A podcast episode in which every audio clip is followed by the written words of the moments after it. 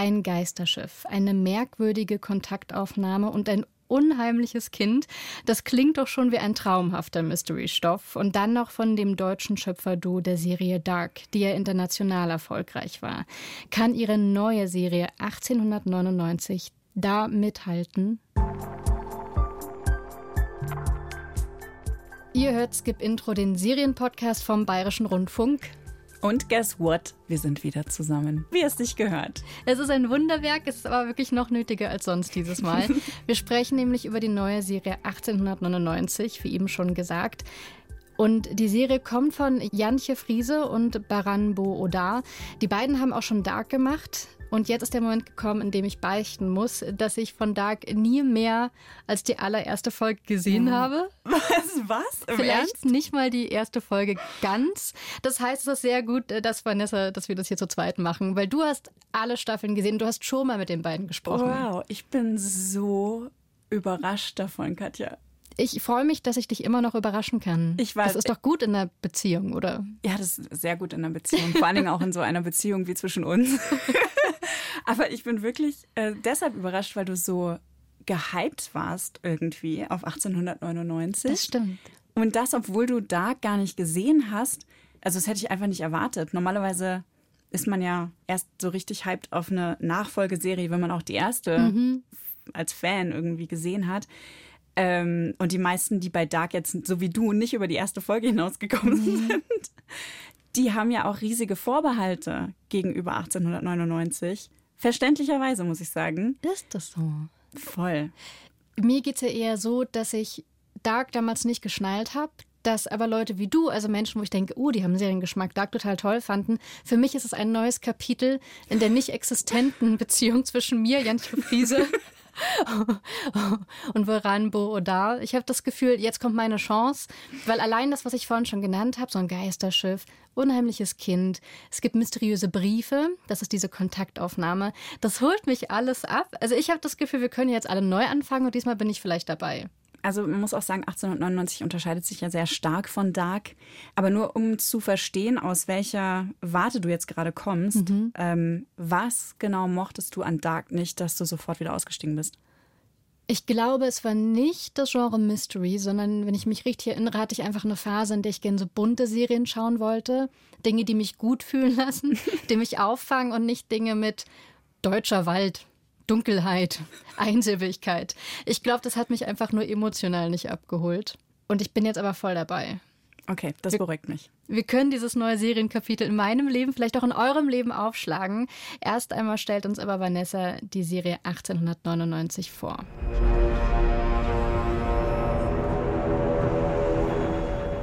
Wer 1899 mit einem Transatlantikkreuzer von Southampton nach Amerika reist, lässt seine Heimat oft für immer hinter sich. So ist es auch bei den Passagieren der Kerberos, die binnen einer Woche in New York eintreffen soll. Die strenggläubige dänische Familie in der dritten Klasse hofft auf einen Neuanfang. Ebenso Maura Franklin, eine alleinreisende Ärztin aus England, und Ying Li, eine vermeintliche Gesche aus Japan, die aber Kantonesisch spricht. Ying Li ist nicht die einzige mit einem Geheimnis. Und das ist natürlich noch nicht alles. Vier Monate zuvor ist ein Kreuzer derselben Reederei, die Prometheus, im Atlantik verschwunden. Mit 2000 Menschen an Bord. Ich denke immerzu an dieses verschollene Schiff. Die Vorspeise, Madame. Glaubst du, es ist gesunken? Das ist die einzige Erklärung. Warum sollte man es sonst nicht gefunden haben? Ein mulmiges Gefühl, mit einem Schiff derselben Reederei zu reisen. Andererseits, wie hoch stehen die Chancen, dass zwei Schiffe derselben Reederei nacheinander sinken? Habe ich nicht recht? Als die Kerberos plötzlich ein Signal vom verschwundenen Schiff empfängt, weicht der Kapitän Ike Larsen gegen seine Befehle vom Kurs ab und setzt so eine spannende Mystery-Handlung in Gang. Jedes weitere Wort dazu würde den Rätselspaß an 1899 trüben. Nur so viel. Für die meisten Passagiere ist es ein böses Erwachen aus ihrem Traum vom neuen Leben. Wake up. Wo beginnt und endet die Realität? Haben Menschen einen freien Willen? Und was verbindet Menschen ohne gemeinsame Sprache? Diese Fragen begleitet das Serienschöpfer-Duo Jantje Friese und Baran Booda auch in 1899 wieder. Schon in ihrer ersten Mystery-Serie, der hochgelobten Kleinstadt-Tragödie Dark von Netflix, haben sie die Antworten in Religion, Psychologie und griechischer Mythologie gesucht. Mystische Symbole, wie das Dreieck, werden zu Platzhaltern, erklärt Jantje Friese. Man bekommt ein Symbol gezeigt und hat eine eigene Assoziation zu dem Symbol. Das heißt, man füllt sie mit einer eigenen Information und dann geht man durch die Geschichte und bekommt wiederum Informationen aus der Geschichte und dann wandelt sich das, wie man das Symbol interpretiert. Ähm, und das versuchen wir einfach auf ganz, ganz vielen Ebenen zu machen. 1899 ist ein Rätselspiel mit doppeltem Boden, das das Publikum schnell frustrieren kann.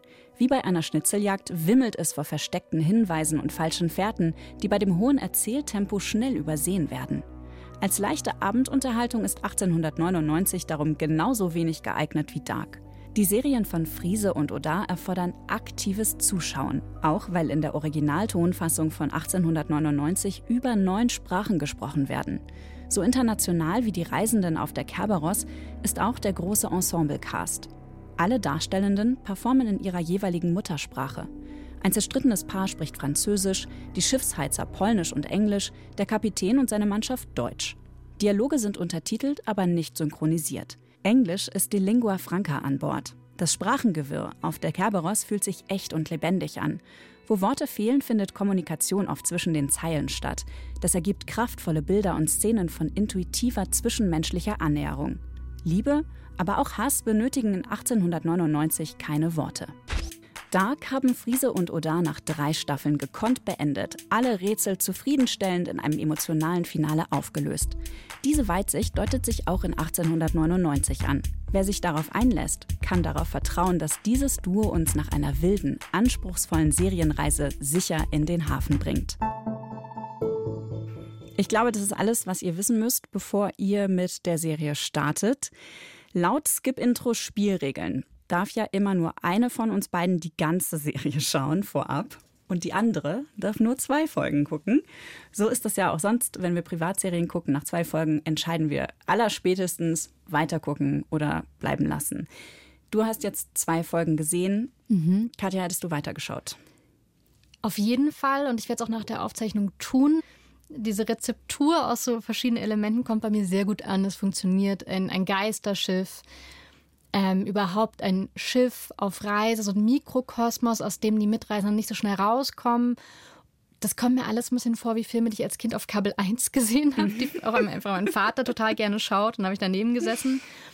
Ähm, und dann so Elemente, die ich glaube ich eher aus der Literatur kenne. Es gibt einen Brief oder ein Tagebuch, wird gefunden, wird gelesen und daraufhin begibt man sich jetzt auf die Suche nach der verschollenen Person oder in dem Fall sogar. Nach dem Mörder. Genau. Also in dieser Serie ist der Mörder jetzt, äh, gibt es gar keinen Mörder. Aber Gut, dass du Mörder reingeworfen hast. Aber in so Krimiserien von Agatha Christie oder so, die dann auch in ja. so einem Zug oder so stattfinden oder auf dem Schiff. Diese Skip-Intro-Folge wird jetzt auch eine Mystery-Serie, weil wir euch einfach verwirren mit Hinweisen wie Mörder. Aber ich glaube, dieser, dieser Mix aus den Elementen, der, der holt mich einfach ab, damit kann man mich ködern. Und ich will dich auch noch gleich mehr zu dem Genre Mystery fragen, was ist ja eine ganz klassische Mystery-Serie. Aber erstmal, in der Serie Dark von Janche Friese und Baran Booda geht es ja auch um verschiedene Zeitebenen. Das heißt, wir sind mal in der Gegenwart und mal in der Vergangenheit.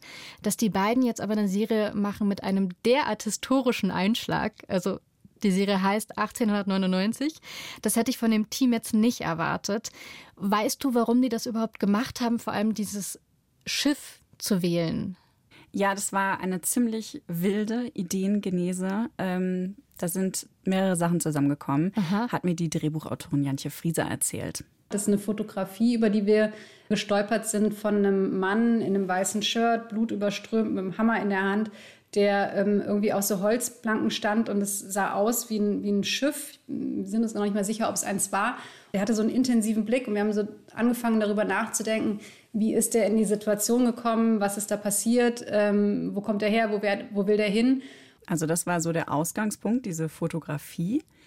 Und dann war aber gleichzeitig, als sie eben diese Idee hatten, die Flüchtlingskrise in Europa, Brexit ist hat sich damals schon äh, angedeutet und ist dann ja auch passiert. In der Politik gab es auf einmal so einen Drall Richtung Nationalismus überall um uns herum.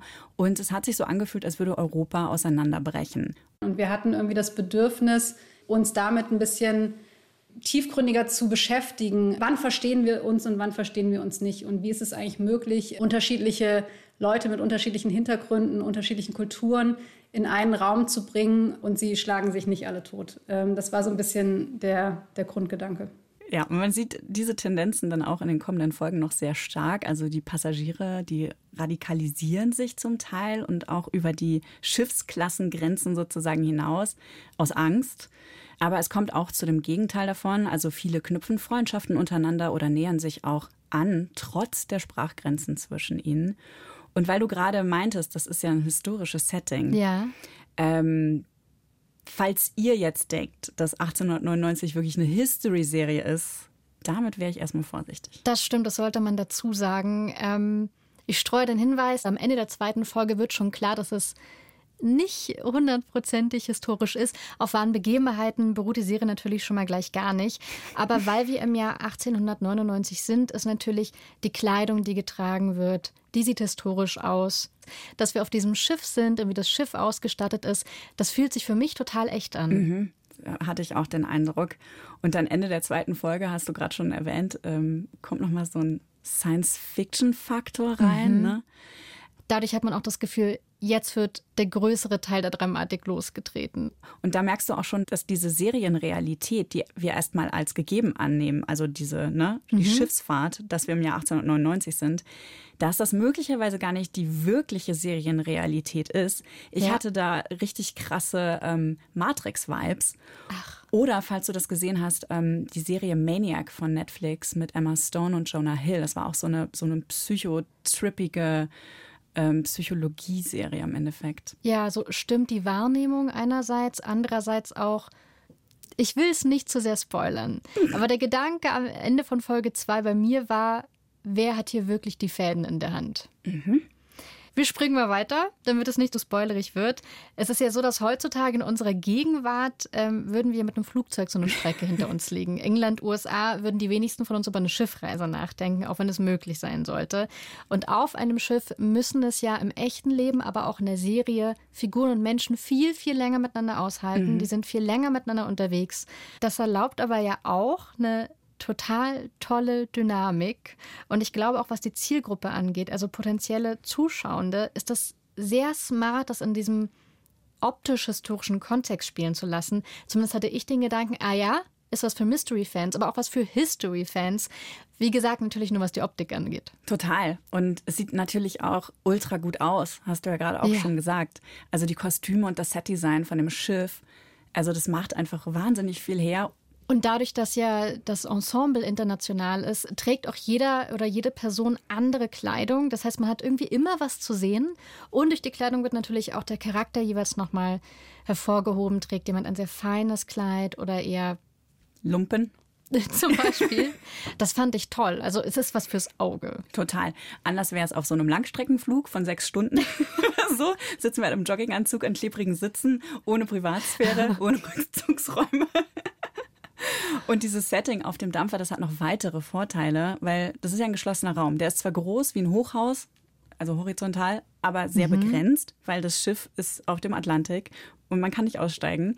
Die Serie wurde ja in der Pandemie gedreht, das heißt, man konnte auch gar nicht auf so riesigen Sets überall auf der Welt drehen, äh, wo ständig das Personal auch wechselt und so weiter, wo man irre viele StatistInnen braucht und Locations. Das heißt, gerade mit Tests und unter Corona-Umständen kann man dann irgendwann doch miteinander drehen, weil die Welt in sich recht abgeschlossen ist, auch für den Cast. Ja, total. Und es gab ja auch viele Reisebeschränkungen. Also es war ja Stimmt. total gar nicht möglich, über ähm, Europa hinaus zu drehen oder über Deutschland hinaus.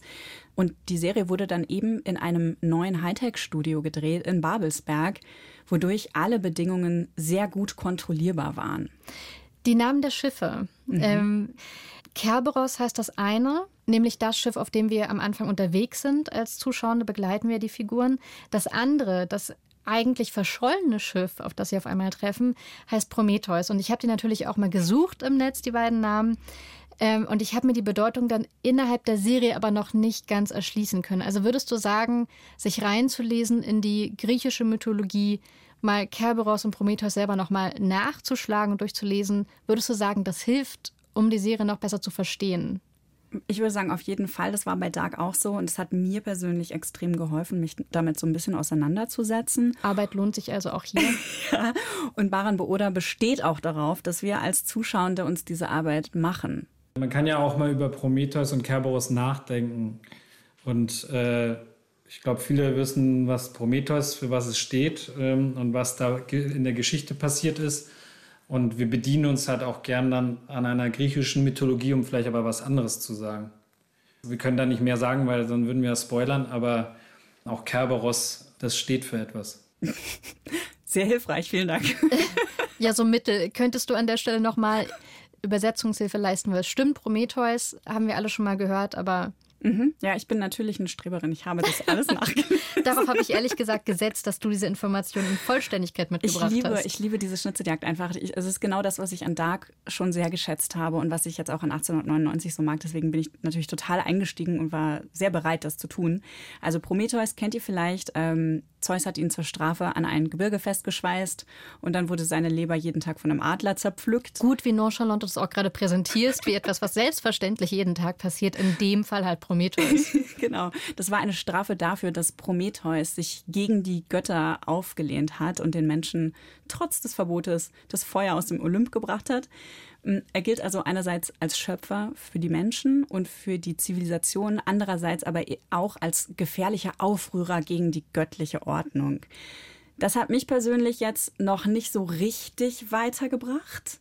Aber die Bedeutung von Kerberos schon. Kerberos ist nämlich die eingedeutschte Version von Cerberus. Das ist der Höllenhund, also so ein dreiköpfiger Wachhund der Unterwelt. Der sorgt dafür, dass Lebende nicht in das Reich der Toten eindringen und umgekehrt. Und das hat mich dann schon zum Spekulieren gebracht, ja. weil was ist, wenn es bei 1899 nicht um die Unterwelt geht, sondern um das Unterbewusste? Das gefällt mir.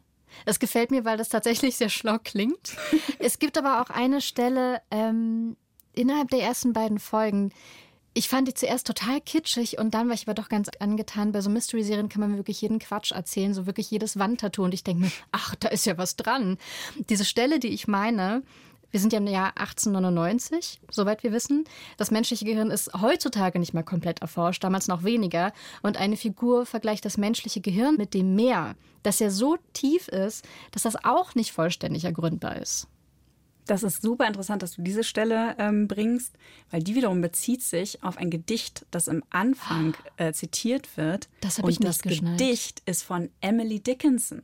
Sowas imponiert mir tatsächlich sehr, aber einfach nur, weil ich das ja mag, wenn Serienschöpfer sich so richtig austoben mhm. und überall Dinge versteckt sind, durch die man woanders hinkommt, wie so Informationstunnel.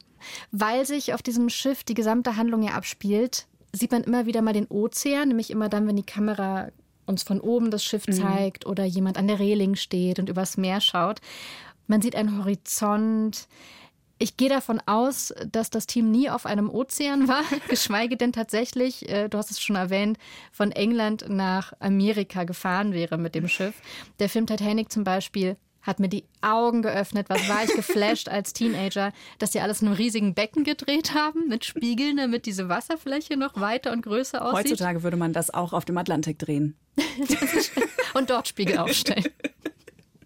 Wie hat das Team das hinbekommen, dass alles so echt aussieht und vor allem wirklich auch gewaltig? Das ist so abgefahren, Katja. Ohne Scheiß. Ich bin immer noch vollkommen mindblown davon. Ähm, und zwar gibt es ja keine von diesen Atlantikkreuzern mehr, wie die Kerberos. Also nicht welche, die wirklich so alt sind, mhm. wie diese Transatlantikdampfer von damals. Ähm, auch diese imposante, holzvertäfelte Speisehalle ähm, aus der ersten Klasse, die gibt es dementsprechend auch nicht mehr. Das ist alles reine Filmmagie. Bis auf die Tische und im Boden, da ist wirklich gar nichts da gewesen. Also die ganzen Wände und so, die existieren ja. nicht. Und das fällt ja auch erstmal gar nicht auf, weil der Hintergrund, der ist in der Serie ja nie so richtig im Fokus. Es sind ja meistens Stimmt. Menschen oder so im Fokus. Statt quer durch Europa zu den ganzen Drehorten zu reisen, wie das ja normalerweise der Fall ist, wurde 1899 in einem sogenannten Volume-Studio gedreht. Das besteht aus riesigen LED-Screens und es wurde vor dieser Kulisse aus LED-Screens gedreht. Das ist nagelneu, äh, befindet sich im Studio Babelsberg. Man hat einen Raum und einen Bildschirm im Hintergrund und auf dem Bildschirm wird alles eingespielt, was man im Hintergrund sehen soll. Ob das jetzt das Meer ist, ob das eine Speisehalle ist. Ich finde das sehr smart und sehr unromantisch. Es ist ultra krass. Ich finde es so unglaublich. Es ist wirklich sehr, sehr schwierig zu erklären, wie das genau funktioniert. Ähm, aber es hat den Vorteil, dass eben nicht mehr vor so einem knallgrünen Greenscreen gedreht werden muss und sich die mhm. Schauspielenden alles irgendwie ausdenken müssen im Kopf, sondern die tatsächlich in dieser Welt drin sind und auch alles so sehen können, wie wir das dann später vom Bildschirm sehen. Also es ist sehr, sehr kompliziert. Ähm, 3D-Videos werden von den Settings und von den Locations gefilmt. Es wird dann nachbearbeitet, digitalisiert, so von so einem Virtual Effects Team. Und das wird dann eben auf diese LED-Screens äh, übertragen.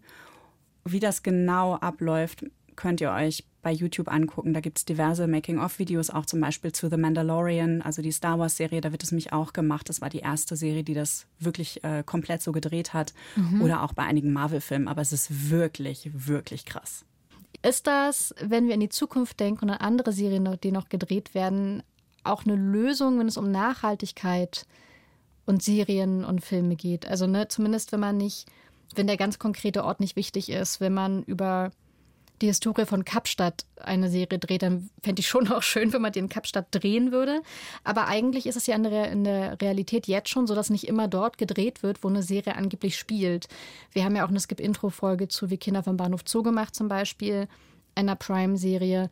Da ist man dann teilweise zum Dreh nach Prag gefahren, einfach weil Prag viel mehr aussieht wie das Berlin der 70er und 80er, als Berlin es heute mhm. könnte. Das heißt, es wird ja jetzt schon nicht mehr unbedingt an den Orten gedreht, wo etwas spielt. Ja. Könnte man einfach noch mehr mit LED-Wänden arbeiten? Ich glaube schon, ja. Und äh, tatsächlich hat 1899 an so einer Nachhaltigkeitsinitiative vom Bund teilgenommen für die Filmproduktion. Mhm. Ähm, das wird dann später ausgewertet.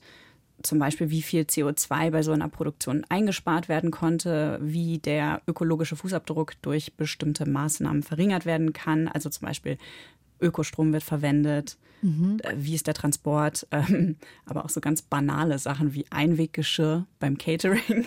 Und die Frage ist aber natürlich, wie die Bilanz dann ausfällt, wenn eine Produktion auf so eine energieintensive Technologie angewiesen ist, wie bei diesem Volume-Studio, weil da wird dann vielleicht bei Flügen und so gespart. Aha. Aber das Ding verbraucht ja irre viel Strom. Also ich meine, das hat einfach riesige LED-Screens, die keine Ahnung, wie viel hundert Meter weit sind. Also, und unfassbar viel leisten müssen. Ja, genau.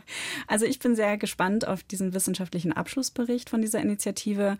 Aber ich glaube trotzdem, dass die LED-Technologie an sich auf jeden Fall die Zukunft des Films sind. Also das mhm. glaube ich wirklich. Und ich hoffe so sehr, dass ich mir irgendwann mal so ein Studio von innen angucken kann. Auf den Wandertag komme ich mit. Aber auch wenn das Team als Ganzes nicht viel hin und her gereist ist, sind ja alle irgendwann mal an einem Ort zusammengekommen, um zu drehen. Und die Darstellerinnen sind ja aus verschiedenen Ländern. Das heißt, da sind verschiedene Nationalitäten am Set. In der Serie, das hast du vorhin auch schon gesagt, hört man das auch. Da wird Englisch gesprochen, es wird Deutsch gesprochen, Französisch, Kantonesisch, äh, über neun Sprachen. Und beim Zuschauen wissen wir ja, weil wir die Untertitel schon sehen, was jemand sagt, übersetzt auf Deutsch, obwohl jeder Originalsprache spricht.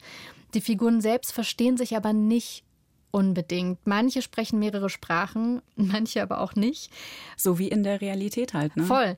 Und weißt du aber, wie die das gedreht haben? Also wie das wirklich am Set war? Weil selbst wenn im Drehbuch die Übersetzung steht, muss man ja so schauspielern können, als würde man die andere Person nur andeutungsweise verstehen und mehr über wahrscheinlich Intonation und Mimik und Gestik lesen. Das finde ich eh einen interessanten Punkt, weil mir ist aufgefallen, dass die relativ wenig mit der Gestik arbeiten. Also die machen nie, ich verstehe dich nicht und fuchteln dabei wild mit den Händen rum. Das passiert eigentlich gar nicht. Stimmt. Die sprechen oft einfach miteinander so wie ich das von meinem Vater kenne, aus dem Urlaub im Ausland, ja. wo er dann völlig selbstverständlich die Kellner oder Kellnerin auf Deutsch angesprochen hat. Das stimmt, das hat ein bisschen so dieses Gefühl. Ja, und ich glaube, das ist einfach so ein Reflex. Du willst dich ja mitteilen mit jemandem und äh, gehst erstmal davon aus, natürlich versteht die Person mich, aber denkst gar nicht daran, dass du ja außerhalb deines normalen Kontextes dich befindest und dass die Leute dich nicht verstehen. Mit dem sympathischen Unterschied, dass auf dem Schiff niemand dann nochmal lauter spricht.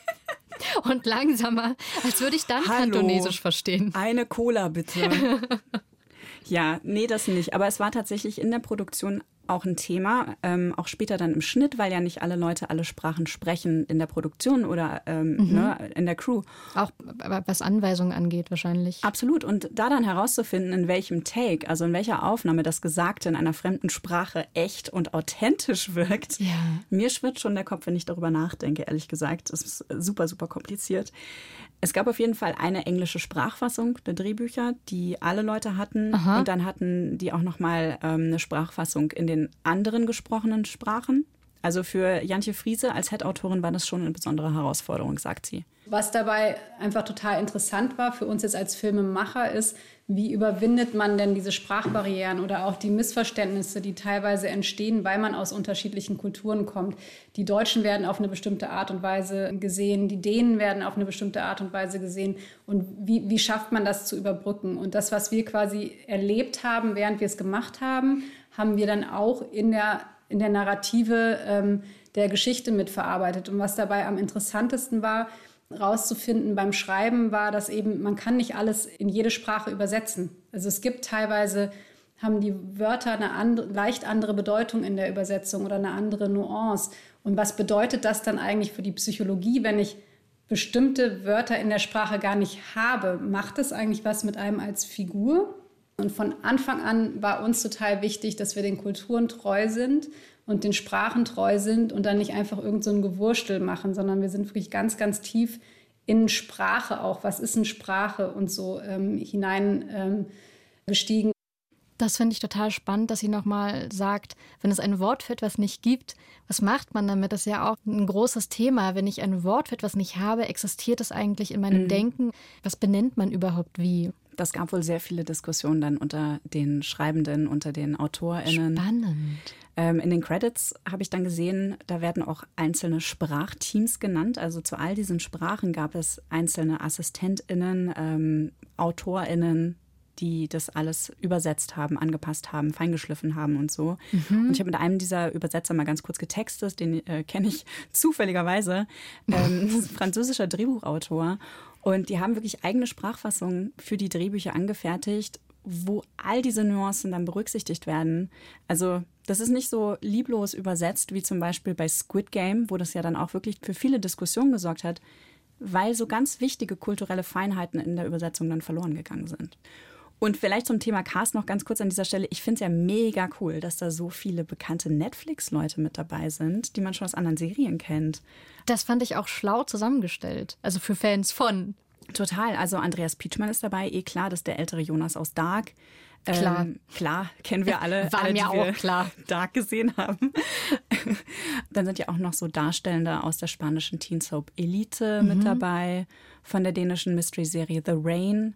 Ein Darsteller aus The Witcher ist mit am Start weil du gerade Cast sagst, ich habe mir ein bisschen vor unserer Aufzeichnung ein paar Rezensionen angeschaut, die online waren, weil ich mich gewundert habe, ich wollte so eine ganz basische Information über 1899 im Netz suchen und auf einmal ploppen all diese Headlines auf, die sagen, Fail, nicht so gut. Ich, ich weiß ehrlich gesagt gar nicht, was drin stand, aber ich dachte, oha, kommt da schlecht bei weg. Ich fand die ersten beiden Folgen super und habe mir dann ein, zwei durchgelesen und ein Vorwurf ist, dass die Figuren so klischeehaft wären. Und ich fand das interessant, weil ich das gar nicht so wahrnehme. Und ich eher das Gefühl habe, wenn ich ein großes Ensemble habe, was ich in einer Serie kennenlerne, von, von der allerersten Folge an, wir sind ja nicht erst nur bei einer Figur, die andere kennenlernen, sondern für uns sind, ich glaube, direkt so zehn verschiedene wichtige mhm. Figuren, die da vor uns etwas spielen. Ich persönlich mag, wenn die erstmal scheinbar ein Klischee erfüllen, damit ich dann mit denen weiter durch die Serie gehen kann, erstmal verstehe, wer ist das. Also zum Beispiel gibt es auch eine britische Dame, die viel Netzwerk, die sofort Kontakt knüpfen möchte mit allen anderen Figuren und immer so ein bisschen rumscharwenzelt, mit allen ein bisschen spricht, dann ist total klar, ah, wahrscheinlich spinnt die Intrigen. Dann ist da diese Ärztin, die eine Frau ist und sich mit dem menschlichen Gehirn auskennt. Alles klar, die ist ein Außenseiter in ihrer Gesellschaft. Und das ist erstmal alles sehr simpel. Ich persönlich hoffe mir natürlich dann, dass ab Folge 3 alles auch ein bisschen komplexer wird und dass es auch Brüche in den Figuren gibt. Aber für den Anfang bin ich immer total dankbar, wenn die so ein bisschen in eine Schablone passen, damit wir von dort aus weitergehen können. Also so archetypische Figuren machen natürlich den Zugang zu deren Innenleben ein bisschen leichter und wir können uns ein bisschen leichter zurechtfinden in der Welt und in dieser Absolut. Konstellation zwischen den Figuren. Aber was ich auch daran interessant fand, war, dass ich sofort angefangen habe zu denken, ha, das ist, geht ja hier auch so ein bisschen um Psychologie, ne? Vielleicht sind das ja alles so Psycho, aus der Psychoanalyse so Archetypen, Stellvertreter für irgendwas und ähm, die sind vielleicht gar nicht echt oder so. Also ich fange ja. dann ja natürlich sofort an, die irrsten ähm, alles in Frage zu stellen. Zu, äh, genau. Vielleicht ist das ja auch Absicht. Weil du gerade auch komplex gesagt hast, die Serie 1899 ist komplex. Ich finde, dass sie damit so eine klassische Mystery-Serien-Vertreterin ist auch. Und Jantje Friese und Baran Booda sind Serienfans ja schon bekannt. Die beiden haben jetzt zwei deutsche Netflix-Mystery-Produktionen nacheinander gemacht. Was lieben die daran so? Also sie müssen ja Mystery toll finden. Ja, die sind einfach Nerds. Also im Ernst. Die beiden haben sich wohl schon immer sehr viele Fragen gestellt, viele philosophische Fragen gestellt über die Welt und das Leben. Das hat Jantje Friese mir im Interview erzählt. Unabhängig davon sind wir beide einfach totale also Mystery-Fans selber. Also wir gucken und konsumieren einfach gerne äh, Mystery-Geschichten, mögen aber auch Puzzlespiele, äh, Codes knacken und all so ein, ähm, so ein Quatsch. Deswegen ist es einfach so ein Feld, in dem wir uns gerne ähm, bewegen. Und ich glaube aber trotzdem, dass gerade in in so Zeiten wie jetzt und durch die Pandemie nochmal total verstärkt, dass einfach ganz viele einfach Fragen haben. Also Fragen über den Zustand der Welt, Fragen über, was sind wir Menschen, was macht unsere Existenz aus, warum sind wir so labile, eigentlich so vollkommen labile Dinge, die durch die ähm, Welt laufen. Und das interessiert uns total und hat uns auch schon immer interessiert. Und ich glaube, das ist immer so ein bisschen ähm, das, was wir als Unterboden, also so ein bisschen der psychologische Ansatz, den wir mitnehmen in, in jede Geschichte, die wir ähm, erzählen. Das erklärt vielleicht auch so ein kleines bisschen, warum diese Mystery Stories ausgerechnet jetzt gerade so boomen. Mhm. Und sie meint auch, dass es vielleicht ein Bedürfnis gibt bei all den Medien, die wir konsumieren, die all auf uns einprasseln jeden Tag, dass wir ein Bedürfnis nach Präsenz haben, also im Moment zu sein. Und das geht halt besonders gut, wenn man miträtselt und aktiv quasi an der Geschichte beteiligt ist. Aber für Baran Booda spielt auch das Konzept Genre, also das Genre an sich, ja. prinzipiell eine Rolle. Also so Horror, Sci-Fi, Mystery und so weiter. Weil da FilmemacherInnen dem Publikum auch Sachen unterjubeln können, mit denen sie sich vielleicht in einem straighten, realistischeren Drama nicht unbedingt auseinandersetzen wollen. Genre ist halt immer dazu da, eigentlich ja versteckt vielleicht langweilige Themen zu beinhalten. Thriller sind immer Sozialkritik, Sci-Fi ist eigentlich immer philosophische Fragen, die man sich stellen muss. Also what if wir mit Robotern leben oder Consciousness ist nicht mehr Consciousness oder so. Das finden wir ganz toll bei Genre, weil ich finde, dann ist Genre auch immer gut, wenn sie unterhalten und spannend sind wie in einem Thriller, aber eben auch wie bei Seven eine ganz klare Sozialkritik auch an der Gesellschaft sind und eine Frage stellen, die, während ich das gucke, mich äh, dann auch beschäftigt. Direkt wieder eine Referenz gedroppt. Mystery hat, finde ich, eine ganz klare Schwäche und Stärke. Die Stärke ist auf jeden Fall dadurch, dass es Mystery ist als Genre, kann halt alles passieren. Das heißt, man kann total leicht Plot-Twists einbauen, man kann da erzählerisch große Haken schlagen, es kann ständig alles passieren. Die Schwäche könnte aber sein, dass man irgendwann das alles nicht mehr sinnvoll zusammenbringen kann. Und deswegen sind ganz oft, finde ich, Enden von Mystery-Serien oder Mystery-Filmen extrem enttäuschend, weil die ganze Zeit Rätsel aufgeploppt sind, für die es ganz offensichtlich eigentlich keine Lösung gab. Man hatte nur Lust, ganz viel rumzuspielen. Mhm. Und das ist ja extrem frustrierend, vor allem bei Serien, wenn man mehrere Staffeln anschaut. Also, weißt du, was ich meine? Ja, voll. Aber nachdem ich alle Staffeln von Dark mehrmals geguckt habe, mehrmals, vertraue ich wirklich 100% darauf, dass alles, was mysteriös ist in 1899, dass es einen Zweck erfüllt. Auch wenn wir so sprechen, fällt mir auf, dass ich, glaube ich, deswegen so viel Spaß gehabt habe beim Ansehen von 1899, weil die Stimmung so gut ist, weil die so gekonnt erzeugt wird. Eine Szene, die spielt in diesem Speisesaal. Auf einmal setzen alle Passagiere zeitgleich ihre Tassen ab. Mhm. Es macht so ein leicht hallendes Klink, so ein ganz klares Geräusch. Das ist ja eine ganz simple Choreografie, aber wirkungsvoll. Da habe ich mich dann gefragt, muss Mystery überhaupt eine echte Auflösung haben oder ist das nicht vielmehr eine Kunstform, wo diese Stimmung kreieren der wichtige Teil ist? Mhm. Ja, ich bin da zwiegespalten. Ähm, die Szene fand ich so toll. Ähm, das Richtig hat mich toll. total an die Sci-Fi-Serie Westworld erinnert. Die wurde gerade abgesetzt. die Passagiere haben sich ja jetzt alle so verhalten wie programmiert oder ferngesteuert. Deswegen hat es mich an Westworld erinnert, mhm. weil da Roboter die Hauptrolle spielen. Und Westworld ist für mich auch so ein Beispiel, wo mich das Rätsellösen total frustriert hat und wo viele meiner Theorien einfach dann komplett ins Leere gegangen sind und ich nie eine Antwort bekommen habe, obwohl ich die Serienwelt unglaublich gut finde, hat mich das total enttäuscht. Mit jeder Staffel gab es neue Fragen, aber keine zufriedenstellenden Antworten. Und dann finde ich leider bei Mystery-Serien, wenn die nicht gut gemacht sind, hat man das Gefühl, das ist das Problem an der seriellen Erzählform, weil wahrscheinlich immer noch eine Staffel gemacht ja. werden muss und noch eine. Da müssen wir neue Fragen reinwerfen und irgendwann verliert man wahrscheinlich auch den Überblick, weil man es dann halt auf die Konsumentinnen abstimmt, dass die immer was weiteres haben zum Anschauen. Ja, darauf komme ich gleich noch mal kurz zurück. Also es ist ja wie so ein Hinhaltemanöver, ne? Ohne so ein echtes Ende ist man halt einfach frustriert. Und so ging es Baran oder auch mit der Kult-Mystery-Serie Twin Peaks. Ich hätte gerne mehr von ähm, äh, Twin Peaks gesehen. So, das war auch schade, dass es dann einfach aufhörte. Da merkt man auch, dass also es braucht einen Abschluss. Der muss wahnsinnig zufriedenstellend sein. Ich finde, es ist auch die größte Schwierigkeit an Mystery, dass dieser Abschluss funktioniert. Ich freue mich gerade sehr, dass das Mystery-Macher tatsächlich auch so sehen. es gibt ja noch mehr Beispiele aus der Serienwelt, wo man sich denkt, ja, die Serie hätten wir alle früher beenden können. es gibt für Mystery-Fans auch ein ganz berühmtes Beispiel, außer Twin Peaks noch, nämlich die Serie Lost. Jede Person, die einer anderen Person Lost empfiehlt, sagt eigentlich immer dazu, aber nur bis Staffel X. Und die Staffel variiert vielleicht, aber alle sagen, schau es nicht bis zum Ende, du kannst nur enttäuscht werden. In der Serie geht es ja um einen Flugzeugabsturz auf einer verlassenen Insel, die dann irgendwann einfach nicht mehr sinnvoll erzählt wird.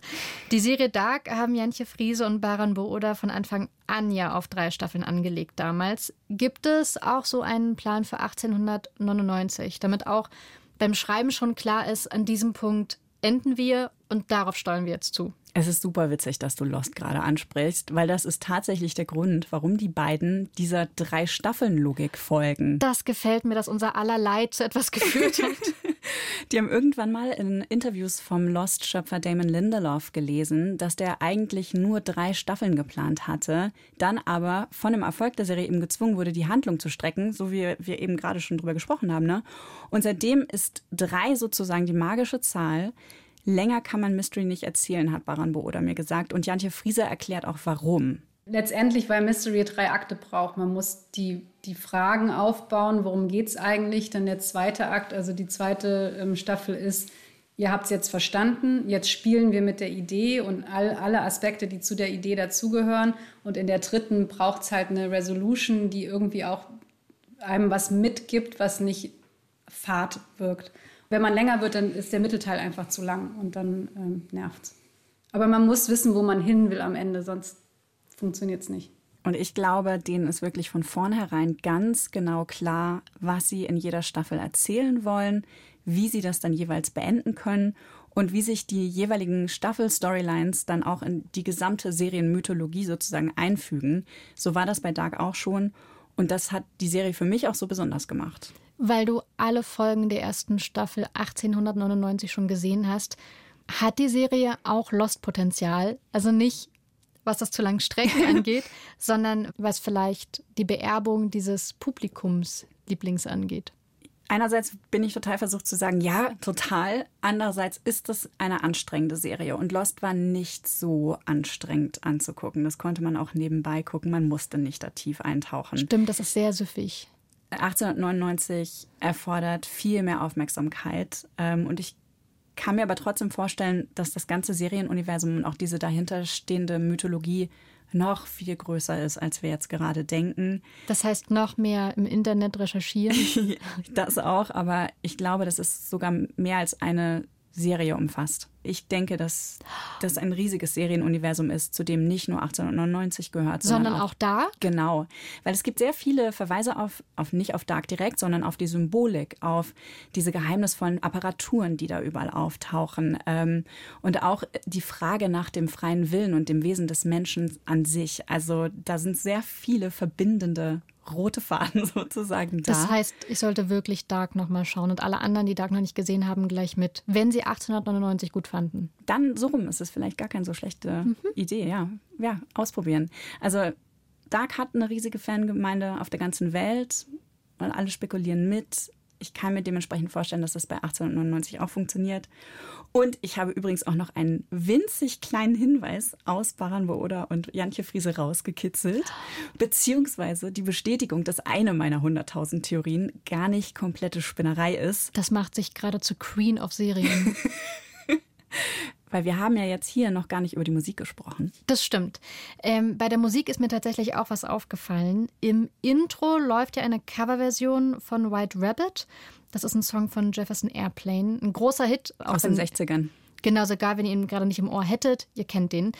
Und dieser Song hat ja schon Anspielungen auf die Geschichte von Alice im Wunderland. Auch eine Geschichte, die sich der klassischen Alltagslogik entzieht. Und der Song White Rabbit taucht dann auch in der Serie auf, nämlich am Schluss der ersten Folge. Im Original. Was ja total anachronistisch ist, weil der Song 70 Jahre nach der Handlung in der Serie erschienen ist. Und in der zweiten Folge läuft am Ende dann auch noch ein Rocksong, auch aus den 70ern, nämlich von Deep Purple. Was bedeutet das? Ja, um nochmal auf Dark zurückzukommen, bei Dark war Musik ja auch sehr, sehr wichtig. Also Achtung, Spoiler, ich persönlich glaube, dass uns diese Songs einen Hinweis darauf geben, wo sich der Drahtzieher der Ereignisse befindet. Wo? Also ich meine jetzt zeitlich, nicht örtlich. Ja. Jantje Friese und Baran Booda haben dazu Folgendes gesagt. Es ist ein Hinweis, aber ob es der Hinweis ist. Nein, ja. Ja, aber es ist, hat, es hat. Es ist nicht ohne Grund da, sagen wir es mal so. Also so richtig viel schlauer sind wir jetzt leider immer noch nicht. Aber ich mag die Situation, dass du die beiden tatsächlich selbst fragen konntest. Beim nächsten Mal können wir die vielleicht alle Fragen mitgeben, so, so hin, so Spekulationen. Und dann gehst du als Abgesandte von allen Serienfans. Botschafterin. Ja. Botschafterin, ja, das finde ich noch viel besser. Jantje Friese und Baran Bo Oda sind äh, von Deutschland aus ja in den internationalen Serienmarkt eingestiegen und wurden, denke ich, dann ja auch in der Branche bekannt nicht nur die Serie bei Fans, sondern auch sie in der Branche. Und ich muss zugeben, dass ich das von einer deutschen Mystery-Serie so nicht erwartet hätte. Ich hätte irgendwie gedacht, das funktioniert vielleicht international eher mit einer deutschen Krimiserie, weil ich irgendwie dem deutschen Markt ein anderes Genre zugeschrieben hätte. Mhm. Jetzt gab es Dark. Von den ersten Folgen 1899 bin ich ja sehr angetan. Außerdem ist aber auch gerade gestartet die Serie Souls. Auch eine Mystery-Serie bei Sky, auch aus Deutschland. Ändert sich da gerade was? Also was der deutsche Serienmarkt in Anführungsstrichen gut kann? Mhm. Also für mich auf jeden Fall schon. Ich glaube auch insgesamt. Ich glaube, es hängt einerseits damit zusammen, was Jantje Friese meinte, dass es so ein Bedürfnis gibt durch die Pandemie und auch durch die Isolation, in der sich viele Menschen ja befunden haben. Und dass wir dadurch noch mehr Fragen stellen und Antworten suchen aber auch die Entwicklung der Serienbranche in Deutschland. Also die Serienproduktionen sind viel, viel vielfältiger geworden, was Genres angeht und auch Zielgruppen. Und durch den Riesenerfolg von Dark hat auch Mystery hier jetzt endlich eine Chance, obwohl das jahrelang eher vernachlässigt wurde. Man immer dachte, nee, das hat hier kein Publikum, ist viel zu, viel zu kleine Nische. Mhm. Dazu kommt der Erfolg von Produktionen aus dem Ausland, also Mystery-Serien aus dem Norden Europas. Gibt es ja auch viele, ja. kommen hier gut an. Aus Belgien und Frankreich. Ne? Stimmt, Anziehen Schön, dass uns die gerade beiden einfällt. Dazu haben wir auch eine Kurzfolge von Skip Intro. Verlinken wir euch natürlich in den Shownotes, so wie alle anderen Serien auch, die wir hier nennen. Also wie gesagt, ne, Belgien, Frankreich haben ganz tolle Serien gemacht. Aus Skandinavien gibt es welche, die haben dann oft eher so einen märchenhaften, mythologischen ähm, Vibe irgendwie. Ja, und dazu natürlich auch noch diese klassischen, super teuren amerikanischen Mystery-Serien wie Lost oder Leftovers von Damon Lindelof und J.J. Mhm. Abrams, wo man richtig schon rätseln kann. Stephen King. Stimmt, zig Stephen King-Serienverfilmungen. Ohne Ende. Ich glaube, das alles hat die aktuelle Generation der SerienmacherInnen hier stark beeinflusst. Und das sieht man ja diesen Herbst auch wirklich besonders gut. Du hast gerade Souls angesprochen von Alex Eslam. Das ist so ein Beispiel. Da geht es auch um eine Zeitschleife, mhm. wie bei Dark. Und auch um die Frage nach Seelenwanderung. Oder auch Another Monday, das ist gerade in der ZDF-Mediathek abrufbar. Die ist wirklich toll. Ähm, die bleibt aber extrem bei der Psychologie von den Figuren, wirkt extrem lebensnah dadurch. Also die Genremechanik von der Zeitschleife, die wird da benutzt, um eher so ein Charakterdrama zu erzählen. Auch sehr, sehr sehenswert. Katja, du hast angedeutet, dass du auf jeden Fall weiter guckst. Bleib dabei. Äh, einfach ein klares Ja. Ich bin sehr gespannt, was da noch passiert. Ja, ich bin auch hooked. Ist endlich mal wieder eine Serie, die mich als äh, Zuschauerin richtig fordert, wo ich auch so Bock habe, Teil einer Fangemeinde zu sein, zusammen zu rätseln. Das kann man natürlich alles super prätentiös finden oder verkopft oder gestellt. Man kann sich an den Dialogen ärgern und so weiter. Für mich zählt aber das große Ganze und mir macht das sehr viel Spaß. Ich liebe es, wie intensiv und ernsthaft Jantje Friese und Baran Booda sich mit diesen Mechaniken, mit dem Genre und auch mit ihrer eigenen Welt so auseinandersetzen. Das einzige Manko, ja. also richtig große Manko für mich, ist, dass die Serie nicht wöchentlich ausgestrahlt wird. Damit man mehr zusammen rätseln kann von ja. Folge zu Folge. Jetzt, wo du sagst, stimmt, es hätte wieder so ein bisschen Lagerfeuerstimmung. Und auch das würde ja für das sprechen, was Jantje Friese vorhin erwähnt hat, dass man raus will aus dieser Isolation mhm. und wieder mehr gemeinsam schauen möchte. Dass man präsenter im Moment ist. Mhm. Ja, das, äh, das fand ich ein bisschen schade. Das hätte ich wirklich gerne gemacht. Also Netflix, bitte vielleicht ab und zu mal auf dieses wöchentliche Modell gehen. Ich fände es toll.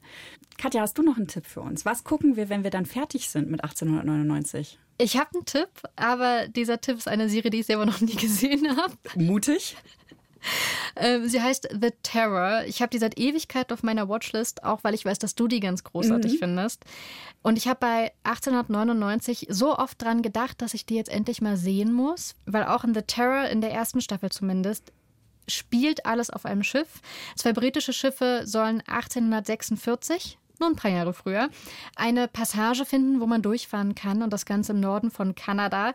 Die Schiffe bleiben aber im Packeis stecken und werden angegriffen von einer erstmal mysteriösen Kraft.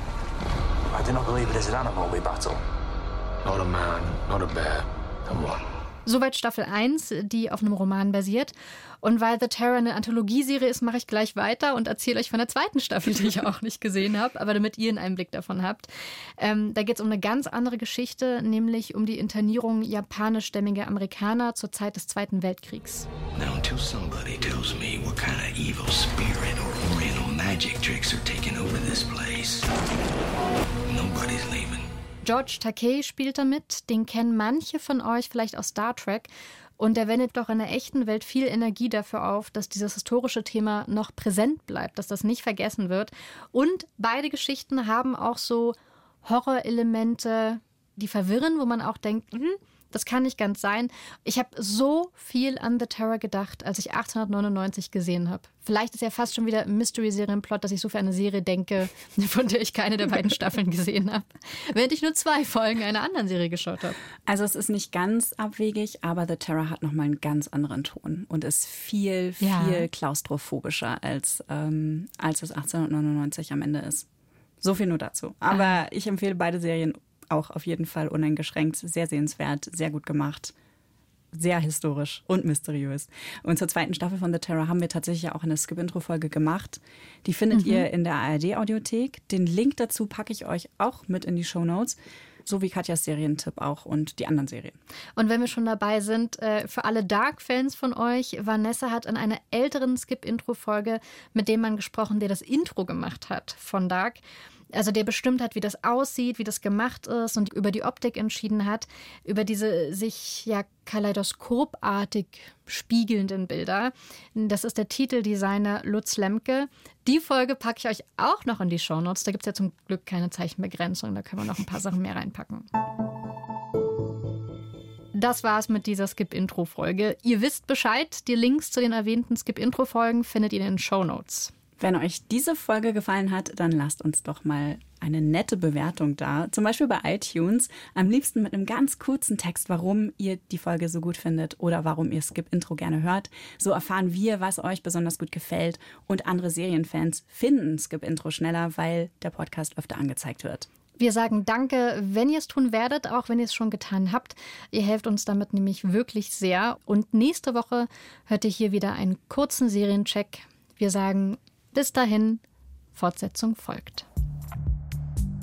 Skip Intro ist eine Produktion vom Bayerischen Rundfunk mit Katja Engelhardt und Vanessa Schneider. Redaktion Markus Eicher. Produktion Andrea Eberhardt und Tino Keck. Sounddesign Christoph Brandner und Enno Rangnick.